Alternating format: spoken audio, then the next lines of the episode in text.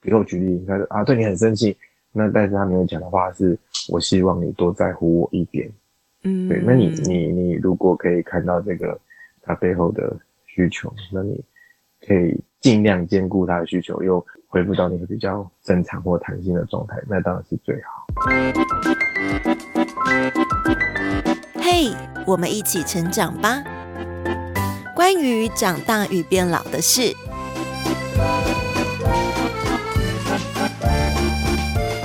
迎收听关于长大与变老的事，我是 IU 飘飘。在今天陪伴我们的呢，是算是我的前 partner。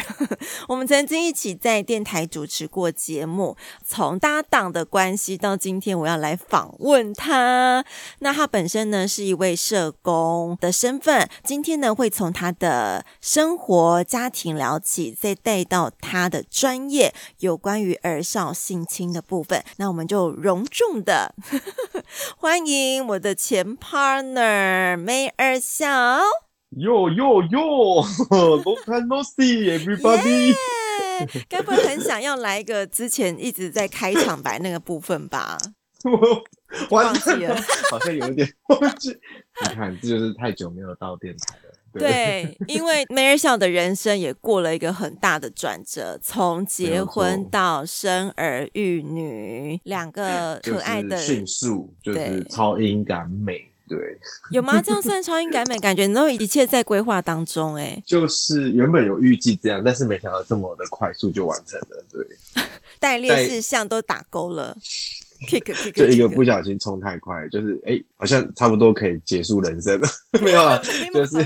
就满满足啦，满足。你还有很多挑战的呢。是是是是，梅尔孝呢，算是我朋友圈当中，就是把人生规划做到非常有条有理的一个人。然后，当你人生当中遇到一些困惑，也许大家的身边都会有这样子一个朋友，愿意 去找他问问题，他也很愿意倾听。相信大家身边都应该有这样子的人。嗯，很荣幸当大家这样的一个角色。你确实是不小心就知道太多秘密了，这样就是一个不小心跟人家聊天聊聊，我也没有要做什么，但是就默默他在讲他秘密，呀，怎么怎么突然讲那些我完全不知道的状况？但是还是要保持冷静，对、嗯，保持冷静，然后也要尽量保密嘛，对，就是避免人家就是这些事情又就传来传去有耳语的，你要当一个。保护秘密的人，我的天哪！OK，所以从你的生活经验当中，你平常就要累积很多朋友，像我们这种没有录用的朋友的小秘密。但是你的工作的专业背景当中，你也要不能很公开的去描绘出你的你的工作上面的这些案件、这些个案。是是是，所以我也曾经问过美人小，哇，你们就是担任社工这样的角色，嗯、生活压力不会很大吗？嗯，我我觉得是真的是看人。所以我觉得压力是这样子啊，就是说，压力这件事情，其实我觉得它是中性的，就是说，呃，其实，在比如说我之前看一些 TED 的演讲，其实压力啊，其实会让人呃会感觉到就是心跳加速，然后会呃异常的，就是呃会有一些比较反应啊或情绪，这些东西都是呃很正常的。但是有些人会否定这个压力，就说啊你要。释放，你要没有压力，你要很舒服的状态下做很多事情。可实际上，就是这些压力某一个程度会促进我们的心血管，然后其二是，呃，也会让你就是对这件事情更专注、更积极。对，所以我觉得是是很中心。那那确实在做我们这份工作，蛮常会遇到各式各样很复杂的问题，然后有很紧急的，有很复杂的，有很令人痛心难过的，都都会有。那重点就是有压力后你怎么调试，或者是说呃你怎么看待压力这件事情？因为你说谁就是有点像是家家有本难念经，每 每个家都有难念经，但是那你怎么去因应这个家是重点。好，所以刚刚梅尔孝提到一个，先是观念，然后后面你的那个态度要怎么样去看待那个事情，那个压力的产生。是把压力当做是一个中性，感觉你把压力玩弄在鼓掌之间，非常得意。就是不不不过不过真的是看的，因为因为啊、呃，当然你有人会会这样形容说哦，你比较乐观，你比较正向去看到很多事情。嗯，对。但是我觉得乐观跟正向或带有幽默感看很多事情是是可以训练的。哦，对，是可以啊、呃，一点一滴，就是我们不要这么的。比较呃，就钻牛角尖到某一个细节上，而是放大。比如说，我举例来讲，你可以把它放长，就是比如说这件事情发生，对十年或者三十年，甚至五十年，到我走之前，真的还有还有我们眼中这么需要生气的事情吗？举例啊，好，或者是把它就是放长嘛，不然你把它放更大。比如说，现在我们眼前，我跟我的家人之间的争执，那你套用到。这个整个社会，或者是套用到你的所有人际关系里面，还还有需要为这些事情这么的呃感到不快乐吗？或者是这么的生气难过吗？对，嗯，但。坏处就是你有时候会让其他人觉得说，你应该在这件事情上应该有一点情绪反应啊。对，我今天想问说，这样子会不会造成就是好像什么事情都不要紧了？呃，会会有时候会让人家有这种感觉。可是，嗯，或就是比如说佛有人讲佛学嘛，就是会你变得比较超然，就是说所有事情其实都是中性的。那关键就在于你怎么去用你这颗心去看这件事情。啊，那那当然会让人家觉得，呃，你有时候是不是有点冷血？比如说你应该要，呃，比如说人家欺负你，你应该要有很大的情绪反应或抗抗抗衡。如果路上一条狗对你吠，其实你 你你有需要回应那条狗吗？就是你不需要浪费你的呃你的自己的心里面的空间，或者是浪费你自己的情绪，甚至你那么一点点时间，也不是所谓浪费啊，就是人家如果对你是有意义的，那你就回应他嘛。他说不定他表面上那些情绪，其实私底下他，比如我举例，他说啊，对你很生气。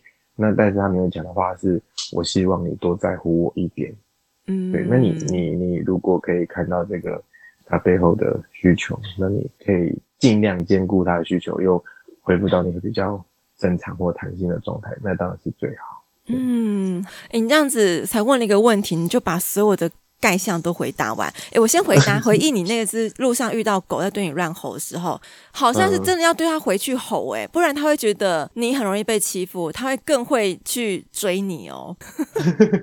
哎，你这个讲的真的是这样，我小时候真的是遇到，我小时候遇到这只狗，我就会怕，我就是跑。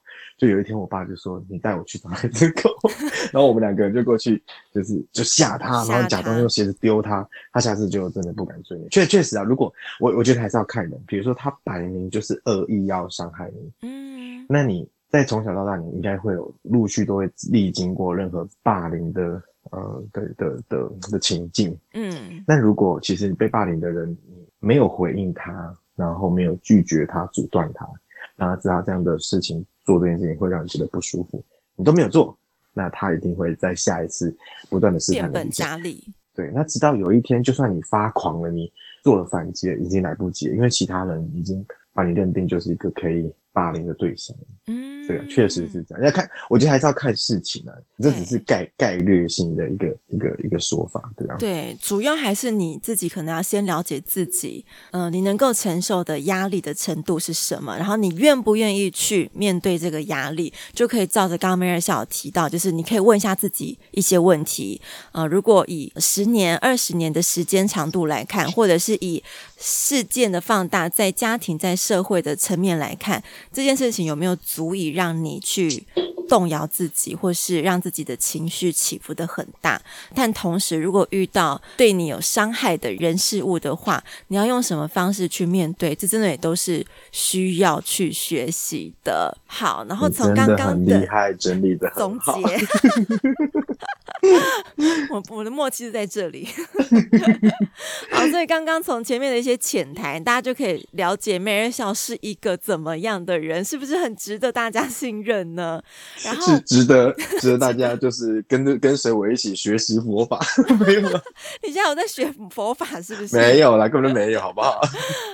好，开玩笑的。梅尔孝因为跟我是同才，所以我们的年龄相当。我特别也想问他一个问题，就是从二十多岁，我们那结束了大学的生活，进到了社会，然后也打摸，不是打摸，就是呢，也这样子进入进入了社会，差不多有十年的时间，到现在过了三十，然后你也组织家庭，在近几年呢，也是那两个可爱的宝宝。嗯，你觉得从二十几跨越到三十，或是从十几岁到三十岁这个阶段，你有没有觉得自己的想法，或是嗯，有些什么思考是很不一样的？嗯，就以前就是比较线性吧。所谓线性，就是我会我会觉得我一定要怎么样到下一个点，就是最重要的。比如说。我要找一份工作，然后这份工作一定要有有什么样的条件等等，这就会做。我会觉得，呃，人生要很多的规划，对，然后要可能因为应该回头讲，就是说我在嗯国小国中并没有对自己很认识，他知道就是每天打网咖，然后 外面龙溜的一直玩这样子，然后大家在念书的时候我没有好好念书，然后或者是大家体验他的社团生活，体验他的。嗯，各式各样的人际关系、体育活动的时候，我就是一箩筐的，就是栽在这个网络的世界里面，游戏世界啊。你好前卫哦，真的是很前卫。然后现在啊，现在说大家还是说，哎呀，见网友要交网友，就我很早一些十几年前就交网友，真的、啊、真的有跟人家见面的。对，有见面，而且还会会每天聊天，有男有女啊，就是会固定上线跟我们聊天。对，所以我我就是该怎么讲，就是那一段时间，但我没有说，呃，就是我觉得人是这样，就是说，我们既然都有这样的过去，我们常常会很悔恨，就是有这份过去，就是他他如果那一段比较积极，或那一段他做了什么新的决定，或许就可以改变他的一生。嗯，然后我们常常就会处于一个很悔恨的状况，然后觉得现在永远都不满足。那但其实不满足，当然可以促进你往往前走啊。但是往回头去看，其实如果我们没有办法接纳我们的过去，或接纳我们的家人，接纳我们的我我这个人，那其实你就嗯你就很难往前走。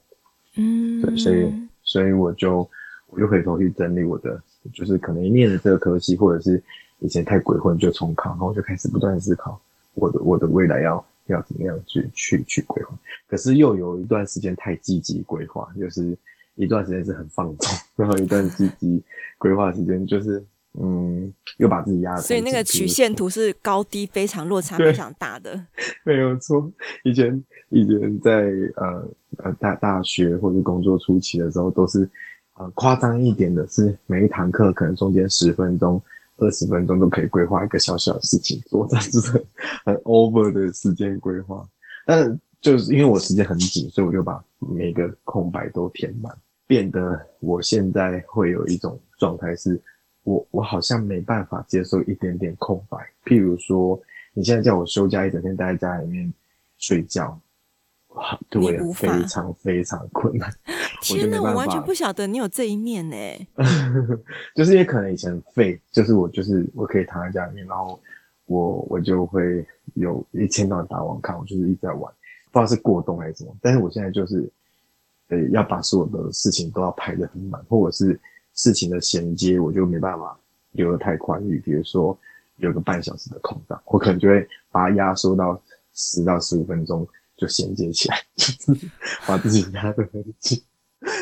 因为因为我变成我我我我接纳我过去，所以我就会一直有一个小小的弥补心态，想要在现在的、啊、把那个时间补回来。对对对，那现在这现在变第三个阶段，可能就是所谓三十岁的阶段，我就会回头去看十几岁、二十岁的我，就是有点嗯太超过，就是不管是太放松的超过，或者太太紧缩的超过。现阶段就是。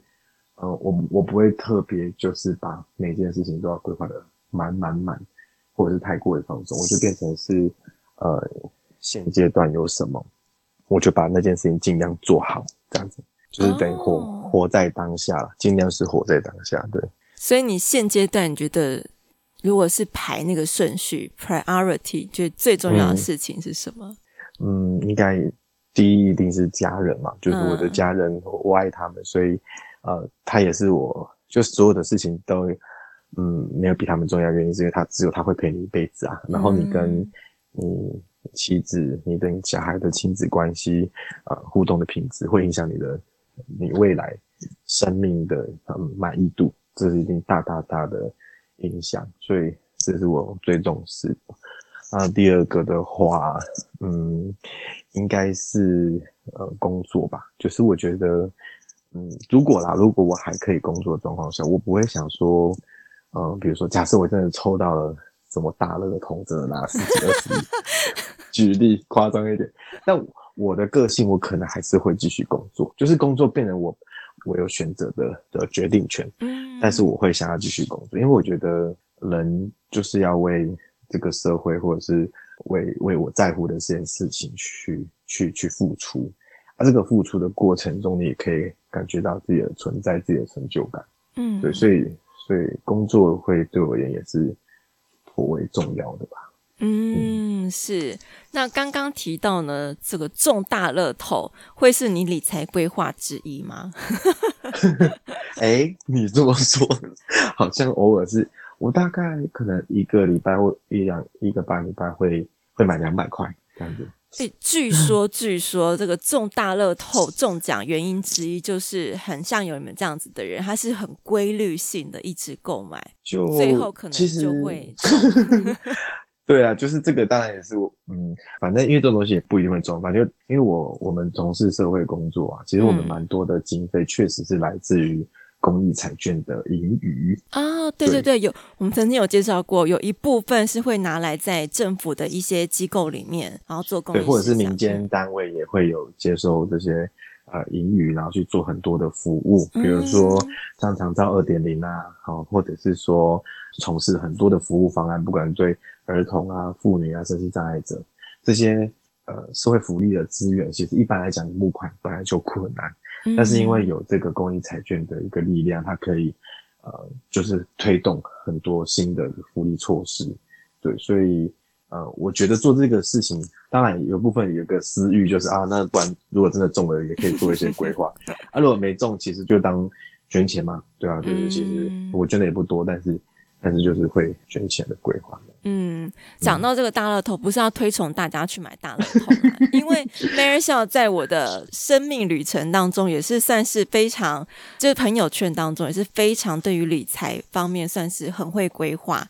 待会 Mary 笑可能会很谦虚的说：“没有，没有，真的没有，就是就是做一点点功课而已。”但是普遍来讲，如果在我们这个年纪，可能很多人就是出了社会，找了一份稳定的工作，他就这样子做，然后顶多可能换工作，那每换个工作，薪水可能调高一些，但他的来收入来源就是只有薪水这件事。那可能还有像有些是自营业的朋友，那他除了自己创业所赚的钱。他可能也不太晓得，呃，会拿这笔钱还可以做怎么样的投资，让他的钱呢能够获利多一点，而不要被套牢在那个创业上。但 Mary 笑呢，他算是真的是有对于理财部分，我觉得算是很有规划，所以我今天也特别出这一题，请他来可以给一些建议或分享，譬如说给刚出社会的人，或是像我们这种已经出社会、已经老人的还不懂得理财规划的人，一些当头棒喝吧。就是可能就是被棒喝过，所以我觉得我觉得比较积极去了解这部分的资讯，然后也自己试试看这样子啊。所以那就是去可以跟大家分享是没有问题啊。但因为我觉得投资这件事情，就是还是要 do your own research，就是你你你可能要 自己去去去做理解，你再再做规划。对，就是要讲投资理财有高有低，自己要自己要为自己负责任。对对对，因为因为。啊、呃，就是因为可能啊、呃，小时候爸爸妈妈在呃，也是有这个想想法，因为我们的钱是不是能够做其他的规划跟投资，然后可以把它钱滚钱。那常常就在这个我们想要钱滚钱的过程中，就有很多的贪婪之徒看上了这个思维，所以他就是把你的钱，你你好不容易存到了一些钱拿来，就是名义上做投资，但实际上就是把这些钱拿去。呃，就是他自己公司赚赚走了，就是他没有，并没有真的为你赚到钱，反而大部分都是赔钱为为多。那那可能早期这个爸爸就是把这些他赚到的钱，然后就是不管投资房地产、投资股票或投资这种各式样的传直销保险，就是看起来琳琅满目，好像哎，欸、我应该下一集要请爸爸来讲哎、欸，他的血 泪史，应该每个人都。每个人都会有这个爸爸 或妈妈，或者是阿姨、叔叔、舅舅等等之类，就总会有这个人。然后对外面的人而言，他他他可能就是个该怎么讲，就是撩呀呀，对，就赚到钱就会把它花光。但实际上他也不是花光，他就是觉得他觉得这一次一定可以 翻身。哎、欸，那也蛮好赌的心态啊。就是，但是他不是赌，他不是真的拿钱，呃，就是一般来讲，你赌博，你还就是啊，你这样子赌一定十赌九输。但他们立志就是这一次要翻身，他们是笃定。而且他可能也 认为他已经做好功课，就是、然后他可能看看了很多场说明会，等等等的。对对对，常常会有就落入这个，哎、啊，我去参加了，我去我去投入了，然后我钱放进去，我应该就会有什么样的回回收？对，对，常会有这个状况。但但实际上，大部分就是如他所讲的，就是如果真的这么好赚，那为什么为什么是你？我们就先问第一个问题：如果假设每一年都会分呃十十五趴、三十趴给你好了，那为什么是你？对啊，理想去算就是，诶如果真的每年都可以拿到三十趴的利息，好了，举例，那你应该没多久就会超越巴菲特了。对啊，就。那那那这么神，对，这么神的话，对不对？那为什么巴菲特没有选？为什么他不选巴菲特？巴菲特钱更多，为什么不用他的钱？为什么要你的钱？就是很多很多股神，这号称真的是投资界的股神都没有，他可能一年年化报酬率才是可能二三十趴、三四十趴，他就已经可以翻到现在变成世界首富或前几富了。但你现在的看起来的利息都比他还要高，那你就要去想，怎么可能？嗯，对吧？就是所以。哦，就经由爸爸妈妈这些投资的挫败，我就会去思考：诶，我的钱呢？我如果真的赚了钱，我要做什么事情？那我会建议啦。关于长大与变老的事，在网络广播 BOSS Online 也收听得到，每周五晚上七点准时开播。对，但第一个就是说，呃，如果真的赚到钱，真的钱，比如说就薪水两三万。你多存那个五千块或三千块，嗯，假设让你去买基金什么之类的，就是人家叫你投资。其实我觉得那三五千块意义不太大。为什么？是因为它就算年化报酬率真的有呃十几二十帕，看起来很高，uh. 可是你的本太小了，所以你可能存了十年，你可能还是十几万。Uh. 举例啊，啊，对，所以所以你能够能够，就算你的投资的效益很好，或者是你找到对的标的，你还是有限，所以。最好的方式还是就像戴胜一之前被人家批评说啊，薪水五万块不要存，但它的概念其实它核心的概念是说，呃，如果你的钱目前只有这样，你要想办法让你的钱变多的方法是要累积足够的技术的资本，或者是呃存一些你自己嗯可以长期发展的职能啊，对啊，就是呃职业的能力，这个才是你要发展的重点。哦对，投资自己，因为投资自己你是可以看到效益的，因为你为你自己投资负责嘛。你今天上了这个课，你今天呃学了这门这门呃就是东西，或者是你真的完成了硕士学位，嗯，那你你你你你你有没有投入，你自己最知道嘛，对不对？嗯。那今天你把这笔三千块五千块给基金公司，他有没有赚钱？他其实。就算没赔钱，他也说啊，不好意思，就是经济不好，所以我也只好赔钱。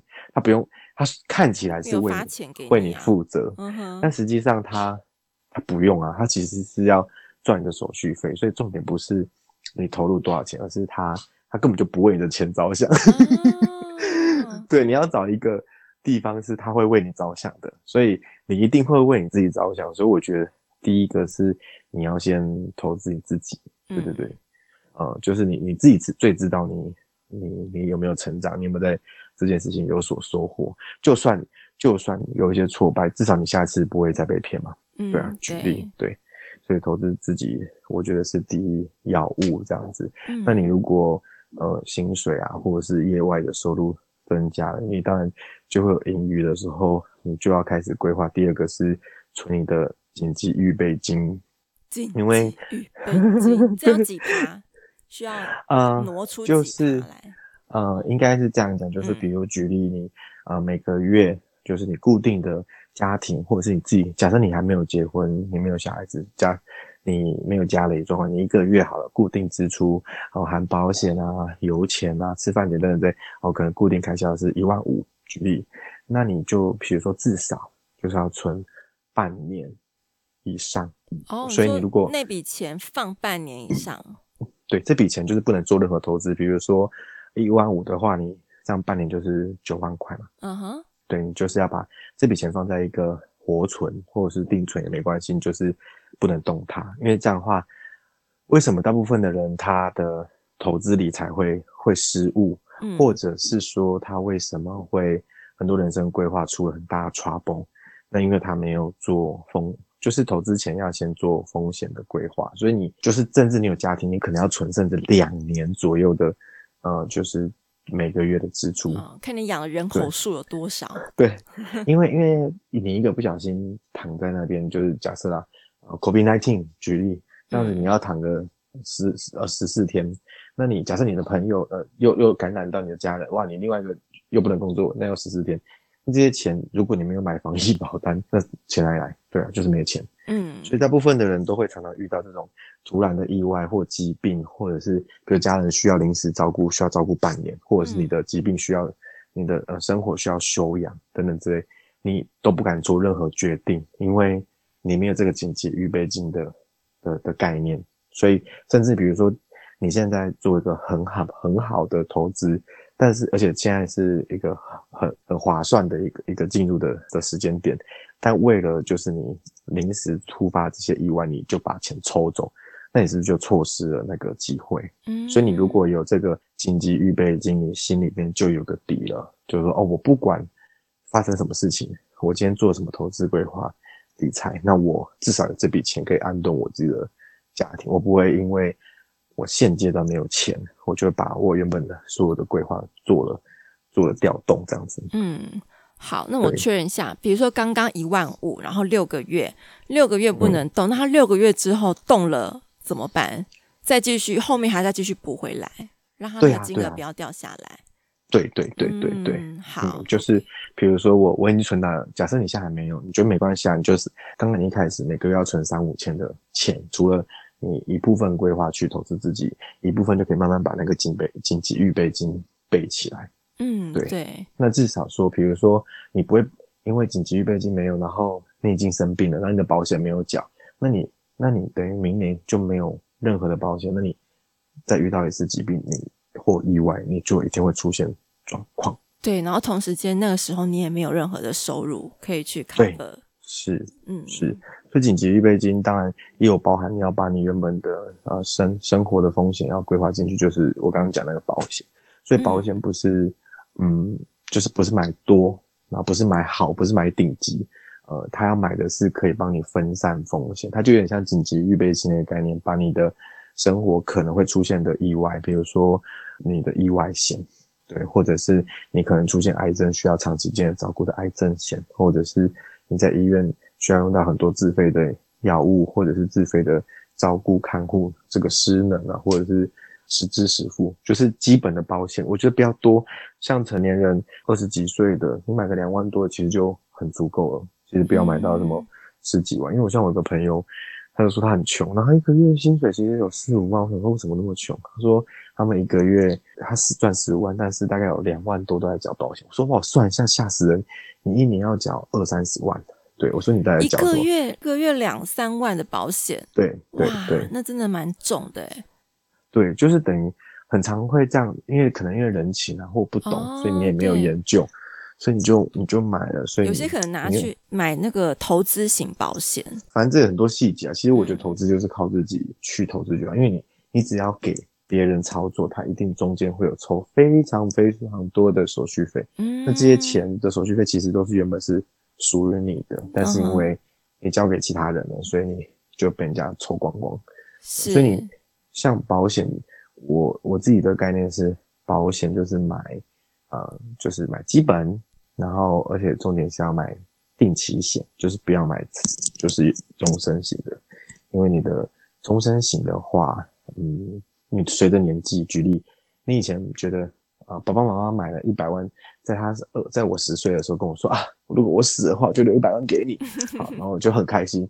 那到现在三十岁，我他说留一百万给我，我就说能干嘛？然后他五十岁的时候跟我讲说，我会留一百万给你，完全没有用，因为呃，就是钱就是有概念，就是钱是会越来越薄的嘛，嗯，就是会通货膨胀，所以你现在买的保单的价值，你看起来是终身型。比较贵，然后以后就不用再多缴了。但实际上，那个规划是非常的不足够的。你现在要规划是足够，而不是他会未来返还给你，对，或者是说，呃，你缴完以后就不用缴。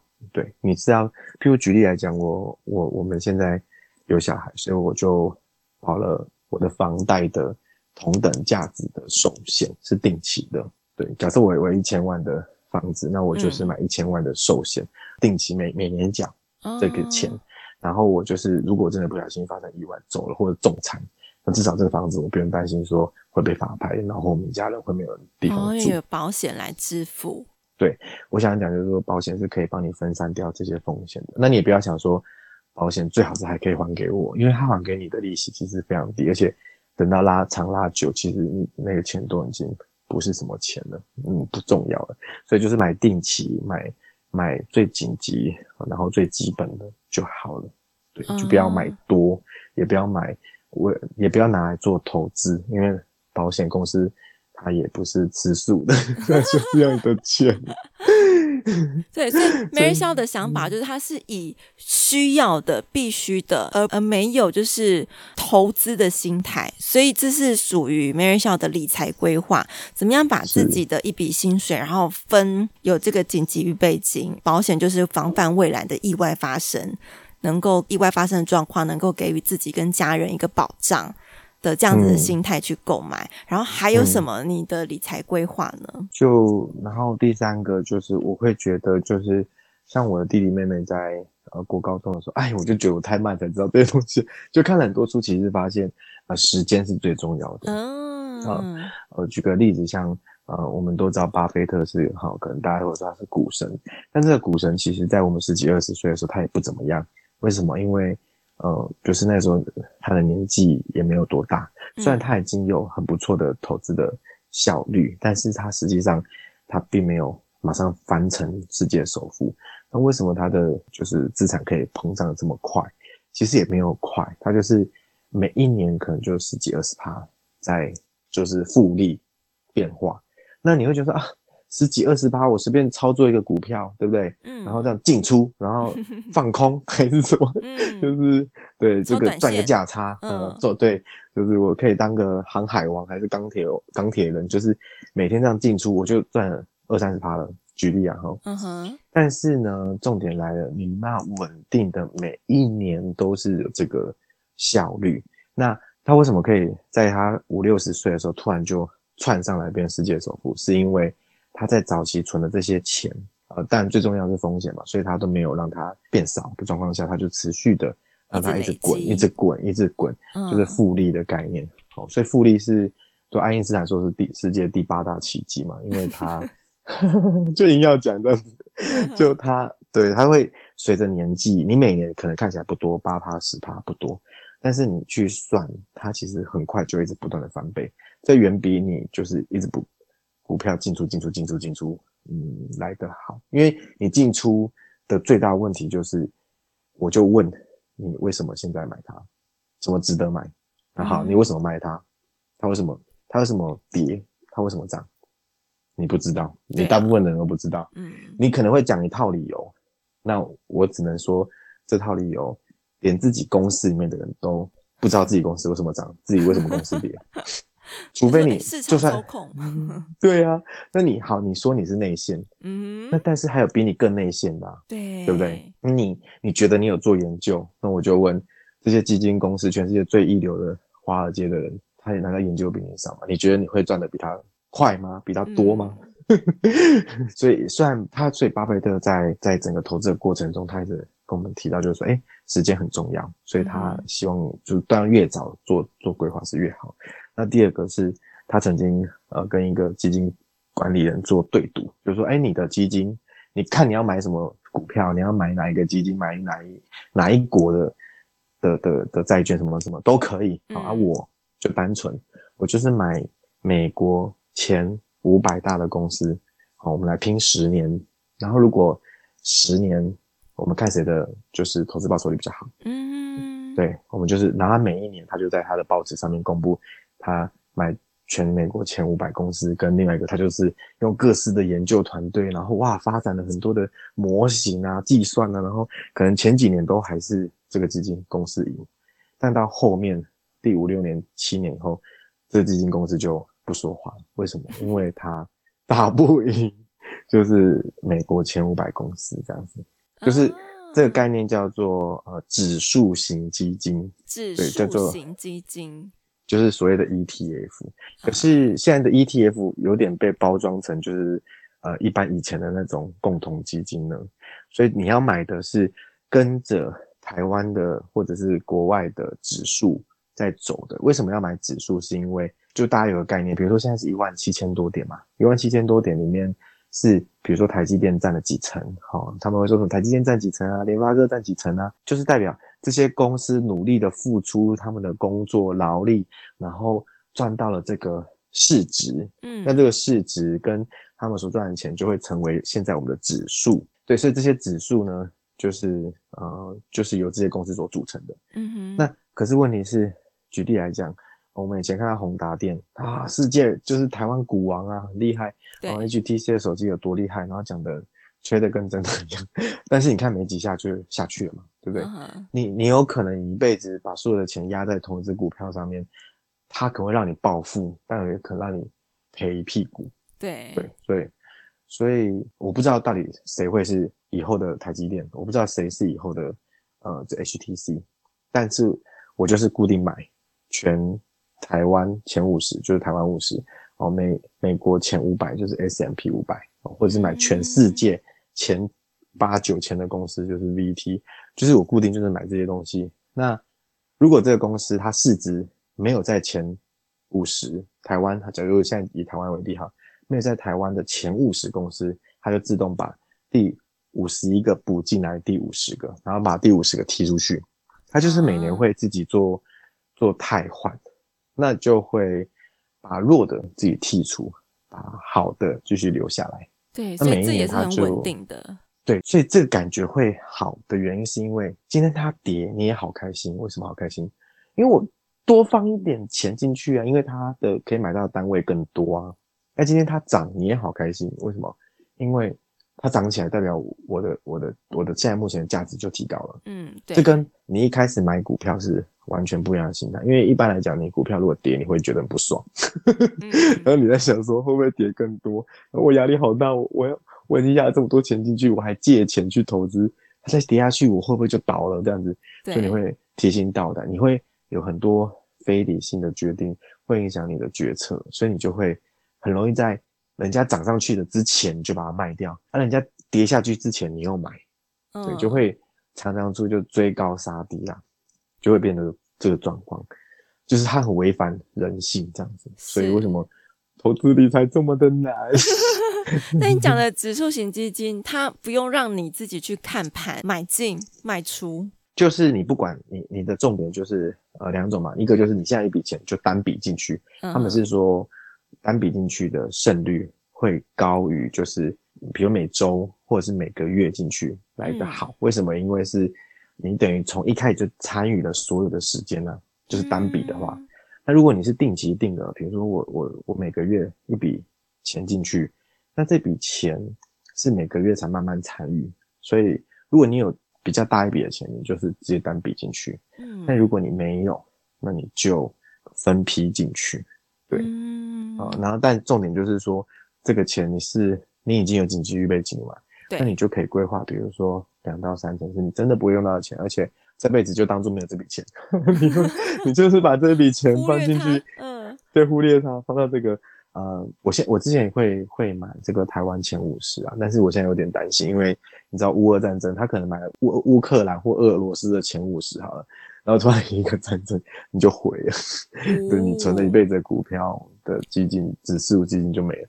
所以我现在可能就是我们也会原本在国外这个部分会就是可能多移到全球，所以就避免说有这种嗯风险了。因为你也不知道台湾会不会一直这样好啊，也有可能比如说之后俄罗俄罗斯又回来了，或者是啊、呃、以后非洲才是最强的，举例啊，这样讲夸张的例子，对，所以你。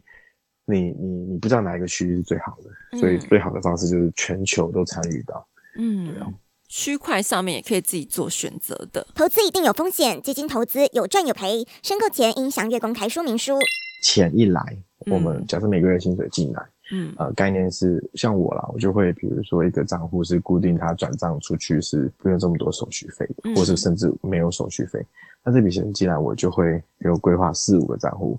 那这四五账户，一个一个账户可能专门还啊，比如房贷，对，一个账户负责就是付保险，还有一个账户负责就是投资，好，一个账户是负责家用。那你就是把这个钱一进来的时候就做这部分的规划，那你剩余在这个薪水账户或者是剩余在一个家用账户的钱，就是你可以运用的。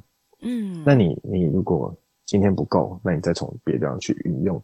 但是重点就是你这个钱要先做这个规划，因为不然的话，你薪水来你会觉得比较多，你会直接的做了很多的想象。哦、我想要买一个新的手表，对不对？我想要买一台新的摩托车。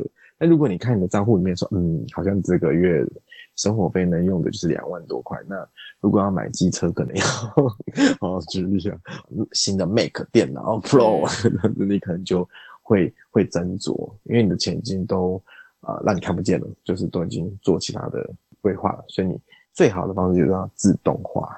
你自动化，它就不会就是跳脱你的计划，然后等到你一段时间，可能三五年，你再回头看，诶，你账户里面怎么默默的，就是多了很多，就是比你原本自己 进进出出还要。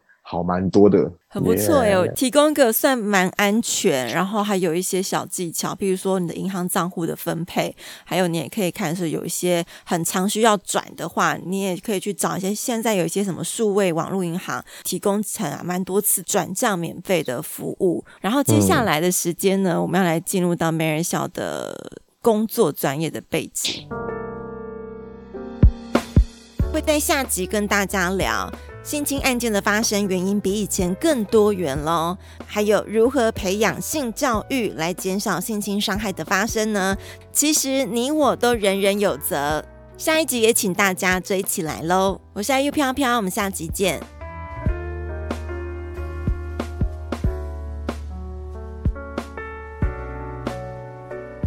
往下滑，看到资讯栏里面有节目的留言连接。如果待会你听完觉得诶不错哦，请五星评论加留言，还可以抖内请我吃一块软饼干，让我们继续创作。